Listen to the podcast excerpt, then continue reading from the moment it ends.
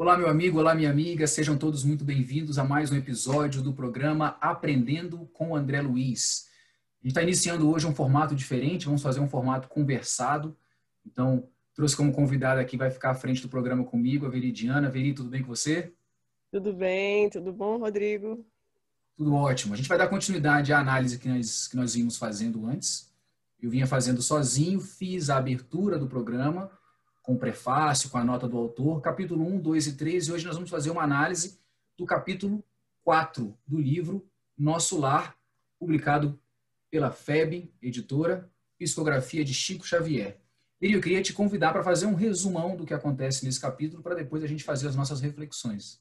Então, Rodrigo, esse capítulo é muito interessante porque vai trazer para nós a informação espiritual da, da, análise do médico que atendeu o André Luiz, né, na chegada em nosso lar. Então, nesse momento, André Luiz vai tomar conta, vai tomar pé da realidade espiritual dele. E vai ser assim, para ele vai ser um pouco decepcionante porque ele é tido como um suicida e ele não realmente ele não aceita essa situação porque ele não se vê como suicida, né? Ele não tirou a própria vida de forma consciente, de forma é, intencional. Mas aí o, o, o nosso, os nossos orientadores espirituais aqui vão mostrar por que, que ele, na verdade, foi trazido e tratar e será tratado como um, como muito acontece, né, conosco também, como um suicida de forma inconsciente, indireto, né, o chamado suicídio inconsciente. E o que a equipe médica lá do nosso lar relata para ele que são os motivos pelos quais ele é considerado suicida? Pois é, a gente vai lembrar com, com o relato André Luiz da situação da vida comum dele, né? A forma como ele lidava com as situações profissionais, com a, com a situação familiar, com a situação de tratamento das pessoas e como ele era efetivamente nas suas, no seu cotidiano, as suas ações que nas quais ele não tinha nenhum cuidado, por assim dizer, com, as, com seu coração, com, com a situação emocional, com a situação moral. Então, ele é realmente tratado como uma pessoa que realmente perdeu um pouco do cuidado que ele deveria ter tido com ele, né? E a, com esses aspectos, esses aspectos comportamentais, ah, o médico em questão que atende, deixa eu dar uma olhada aqui para lembrar o nome dele irmão Henrique de Luna, do Serviço de Assistência Médica lá do nosso lar, elenca também as causas é, físicas, né? Os... Os, é, do corpo? Sim. A, a, as situações do corpo, né? É, os órgãos que ele trazia marcado pelos excessos que ele praticou, nas ações que ele corriqueiramente fazia, né? Principalmente do seu, do seu trato intestinal, né? Do seu sistema digestivo. É, ele, na verdade, a, a desencarnação se deu em função de cirurgia, né, no trato intestinal, mas ele vinha com problemas já tentando, porque ali ele não, ele tratou o digestivo, mas na análise do médico espiritual ele tinha, ele tinha machucado também o rim e o fígado, né, e estava comprometido também com a sífilis. Então, é, é, foi, na verdade, foi um conjunto de situações que, que trouxeram para o André Luiz essa desencarnação antes da hora, por assim dizer, né? E aí fica marcado o problema dos excessos, né, que a gente tem Exatamente. com relação à alimentação, com relação ao abuso de bebidas alcoólicas, né, da falta de cuidado aí com a nossa saúde.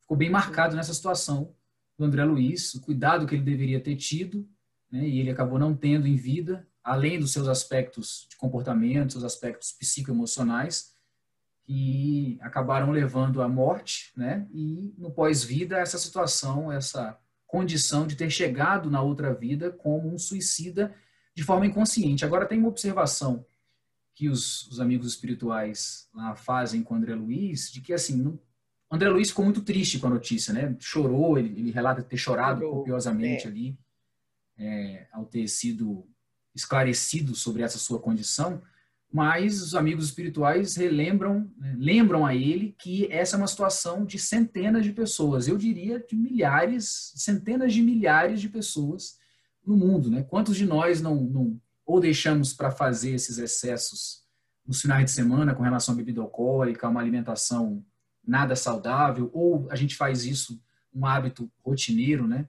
Então, fica um pouco dessa reflexão de como é que nós estamos levando os nossos hábitos de vida, ainda em vida, para que a gente não chegue do outro lado com problemas ligados às escolhas que nós fizemos enquanto encarnados, né? E é interessante, e me chamou mais atenção também nesse, nesse, nesse pequeno capítulo, né?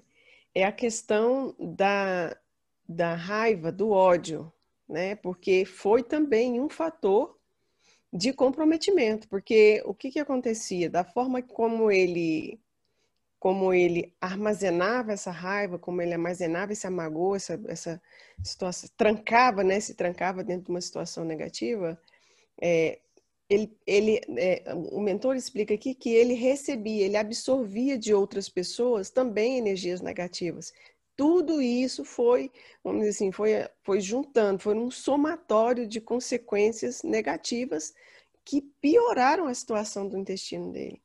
Então foi assim uma, uma, uma série de coisas. E que não é, para você ver que não é só, né, Rodrigo, não é só na situação de aspecto físico que a gente fica é, é, pensando que vai machucar o nosso perispírito, mas também a questão do sentimento, do psiquismo, isso tudo vai influenciar, porque nós somos energia, né? E a energia vai refletir diretamente no, seu no corpo, no órgão em que ela estiver mais direcionada. É onde vai pegar. E fica marcado e escrito para sempre, né? Tem uma frase que me marcou nesse capítulo, quando André Luiz fica melindrado com, com o fato de ter sido chamado de suicida, ah, o Henrique de Luna menciona para ele, olha, o organismo espiritual apresenta em si mesmo a história completa das ações praticadas no mundo. Então, não adianta você dizer que não fez, não adianta você querer esconder algo, porque não vai estar tá escrito, como, né? vai estar tá tá escrito no seu corpo espiritual tudo que você fez. Né? Tá marcado, não tem jeito. É, e aqui na, na, na é, eu relendo os capítulos para trás, né? Assim, é, o André falando que no nosso dia a dia a gente usa diversas máscaras para ocultar uma, uma porção de coisas, né? Então você usa uma máscara para cada situação que você necessitar. E lá não tem jeito. No plano espiritual não existe máscara, é você. O que você é. Não, então não, não, adianta título, não adianta posição social, não adianta nada, é o que você é. O que, que você é, criatura? Uma criatura iluminada? Você é uma criatura machucada? É o que você é né, que também não existe milagre, só o transpor né, a porta, por assim dizer, do, do, da desencarnação, porque é, é só o continuar de uma vida. Só que lá muito mais real, porque lá é o ser como a gente é, e não o que a gente traz, o que a gente é, é né? Em, com, termos de conquista material, enfim, essas coisas ficam na Terra. Da Terra fica na Terra. Isso que você falou agora me veio uma coisa à cabeça que ele menciona que ele preferiria. A gente tem aquela ideia, né? a gente, enfim, as pessoas como um todo, vamos colocar assim, tem aquela ideia de que você vai chegar na outra vida e vai ser julgado, vai passar por um julgamento.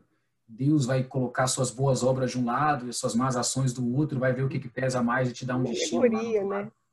Ele menciona no capítulo que ele preferia ter tido alguns algozes, assim, alguma coisa bem má, uns espíritos ruins apontando para ele os problemas que ele teve, para ele seria muito mais fácil de lidar com essas acusações do que da forma como foi. Foi mostrado para ele tudo que ele fez, é, vamos colocar assim, né, tudo que ele fez de errado, essas falhas que ele teve de comportamento alimentar e tudo, e também com relação a seus sentimentos, né, a maneira como ele tratava os outros, com muito amor, né? Com muito cuidado, com muita sinceridade, de, de forma muito tenra. Deixou envergonhado, né? Isso acabou com ele. Ele falou: eu preferia que tivessem me apontando os dedos e, e, acabando comigo, e mostrando meus erros, dizendo que eu estava errado e tudo. Mas não, a forma carinhosa e amorosa como isso foi colocado para mim, e como eu mesmo assim fui acolhido, me desmoronou completamente. Tanto que ele termina o capítulo dizendo, né, chorando copiosamente nos braços, no colo desse, desse irmão espiritual, né, do Henrique. Isso eu achei fantástico. Assim. Então, essa ideia de que a gente vai chegar lá e nossos erros vão ser expostos para todo mundo. O exemplo é. de André Luiz, é sempre a gente chamar, né, ter isso em perspectiva, né? O relato é de um, um espírito do que aconteceu com ele no plano espiritual.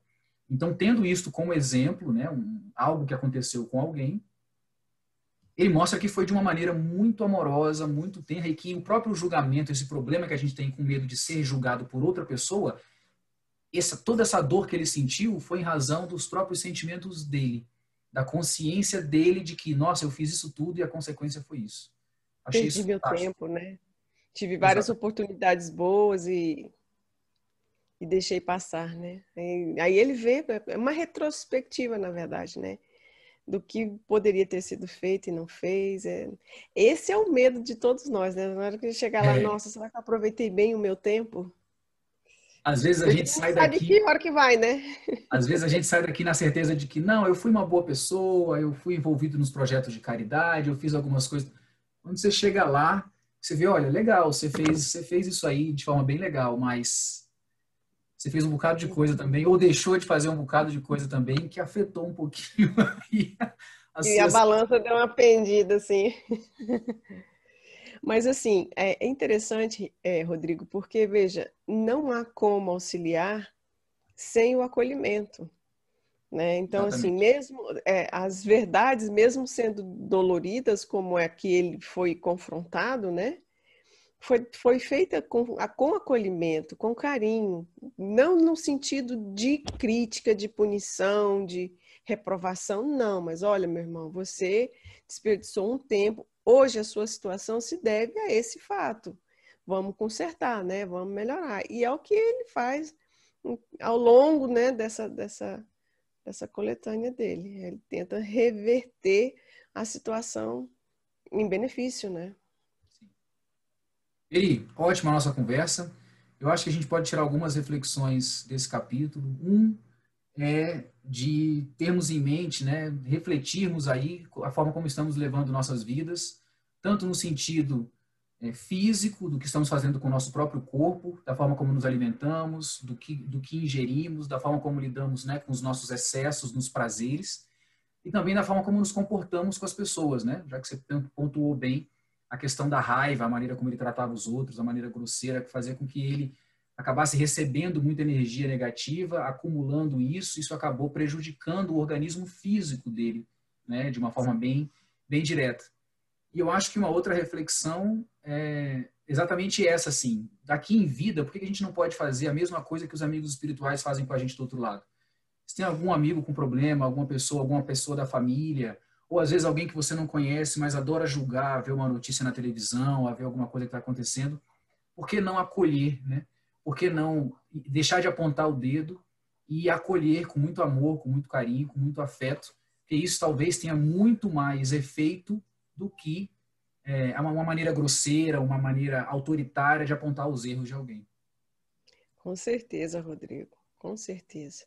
É, basta lembrar que a gente não é perfeito. Se a gente for fazer uma autoanálise profunda mesmo, tirando todos os desculpismos para as nossas ações, a gente vai chegar no cerne do que nós estamos, do, do quanto nós estamos necessitando de melhoria também, né? Exato. E a gente se enxergando, a gente passa a ter um pouquinho mais de, de cuidado com o outro também. Exatamente, exatamente. Peri, muito obrigado por essa nossa conversa. Eu que agradeço. Vai ficando vai ficando por aqui.